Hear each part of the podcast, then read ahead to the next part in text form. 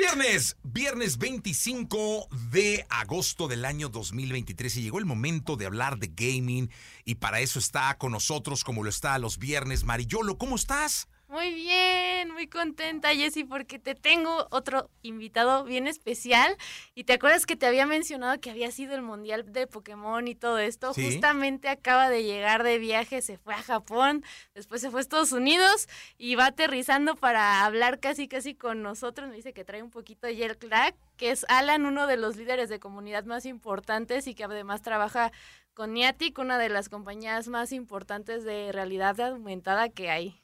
Oye, eso me parece increíble porque esta labor que está haciendo Marillolo, eh, Alan, eh, bienvenido primero al programa, en torno a, presentar a las figuras del gaming que no precisamente sean gamers o estén en pantalla o sean influencers, sino que mueven el mundo del gaming o representan a nuestro país dignamente en el mundo y son figuras, pero no justamente eh, porque estén a cuadros, si se puede llamar. Entonces déjame, déjame saludarte, Alan Mandujano. Cuéntale al público eh, de, qué va tu vida, cuál es tu papel dentro de la industria del gaming. Claro, pues muchas gracias, María Yolo y, y Jesse, por la invitación. Pues yo soy Alan Mandujano, yo llevo pues toda mi vida en el gaming. Yo empecé bien chavito, eh, a los 14 años. Me gustaba mucho Pokémon y no tenía con quién jugarlo. Entonces eh, hice un, club en internet y porque en, mi escuela no había quien jugara Pokémon. Eh, acaba de salir, pero no eh, me tocó mala suerte. Yo quería completar mi Pokédex, quería encontrar a Mew, que era el Pokémon 151, el último, el más raro. Entonces hice un grupo de, amigos en, en, el año 99 que creció muchísimo, creció muy rápido. se llama Pokémex, es una comunidad que todavía existe y empezamos a hacer torneos que empezaron a tener más participación, de pronto ya teníamos patrocinios de, marcas, incluso empezamos a hacer torneos oficiales, los primeros que se hicieron en México.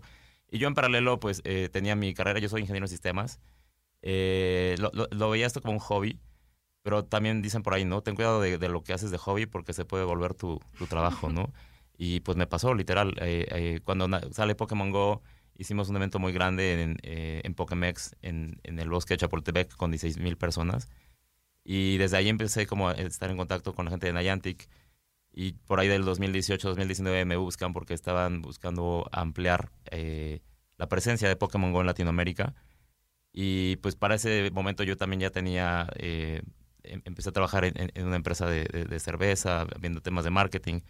Y de alguna forma mi perfil como que ya se empezó a alinear a lo que buscaban y en el momento exacto y, me tocó entrar a Niantic en 2019.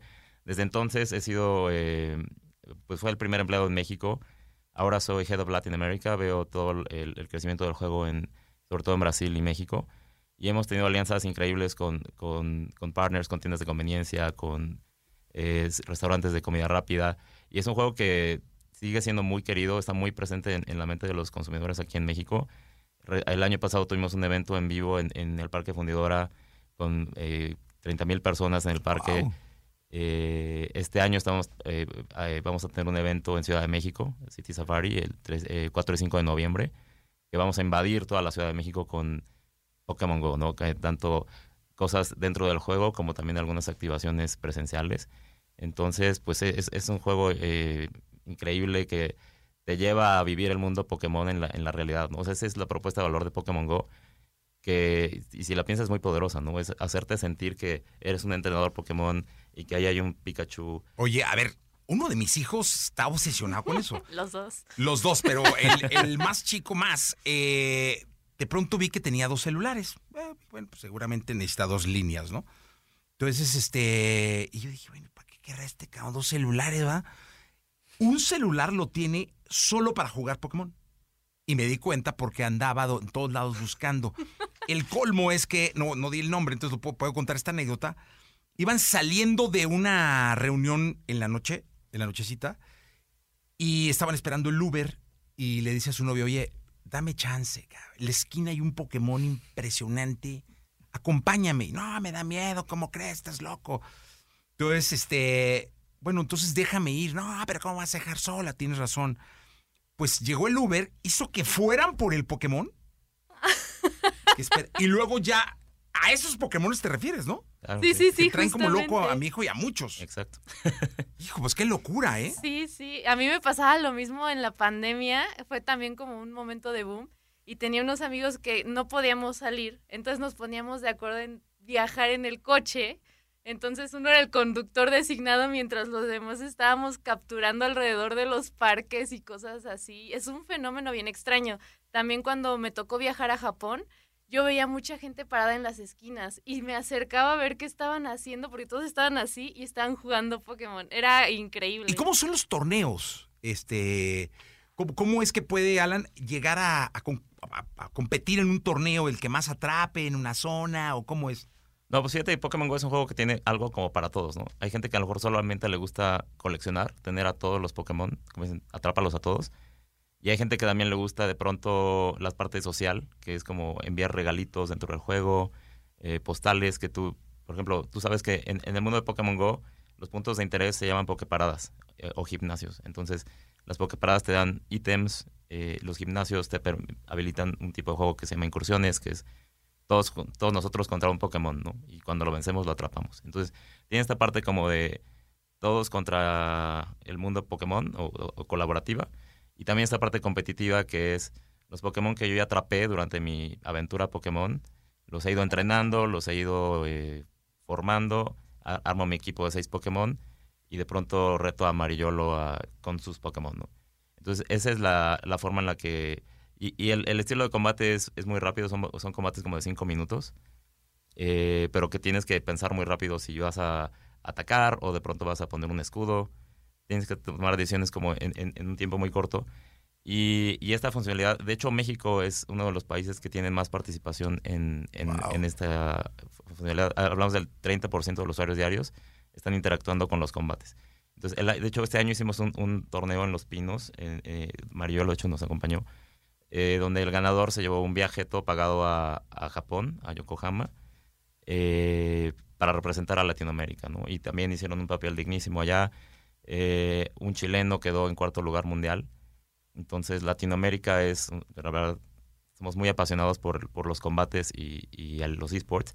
Y Pokémon Go tiene esta parte como más casual, pero también esta parte que si te clavas puedes llegar hasta Yokohama, como estos mexicanos que nos representaron, o, bueno, donde se celebra el, el Mundial de Pokémon a representarnos dignamente. Oye, esto me pareció bien interesante porque es la manera en la que el humano interactúa con la realidad, bueno, no sé si llamarle realidad virtual o con, o con la fantasía de un juego atrapado en un mundo que no es el nuestro.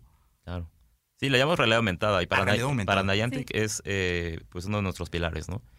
Y la visión que tenemos en Niantic tenemos tres principios. Uno es eh, interacción, o sea, hacemos juegos que te lleven a conocer gente. No es lo mismo que tú conoces gente, no sé, en un chat de, un juego, a que la conoces de pronto en el semáforo porque estuvieron los dos juntos ahí haciendo una incursión, se compartieron sus datos y ya son, son amigos, ¿no? Son amistades que duran mucho más profundas, ¿no? Y creo que es algo que tiene mucho los juegos de Pokémon, que te hacen estar mucho en comunidad, ¿no? Tal vez los individuales, los que jugábamos como Red, Blue y todo eso, no tanto, pero lo que es Pokémon Go, Pokémon Unite, es mucho trabajar en equipo, estar en contacto con tus amigos y fomenta mucho el compañerismo, ¿no?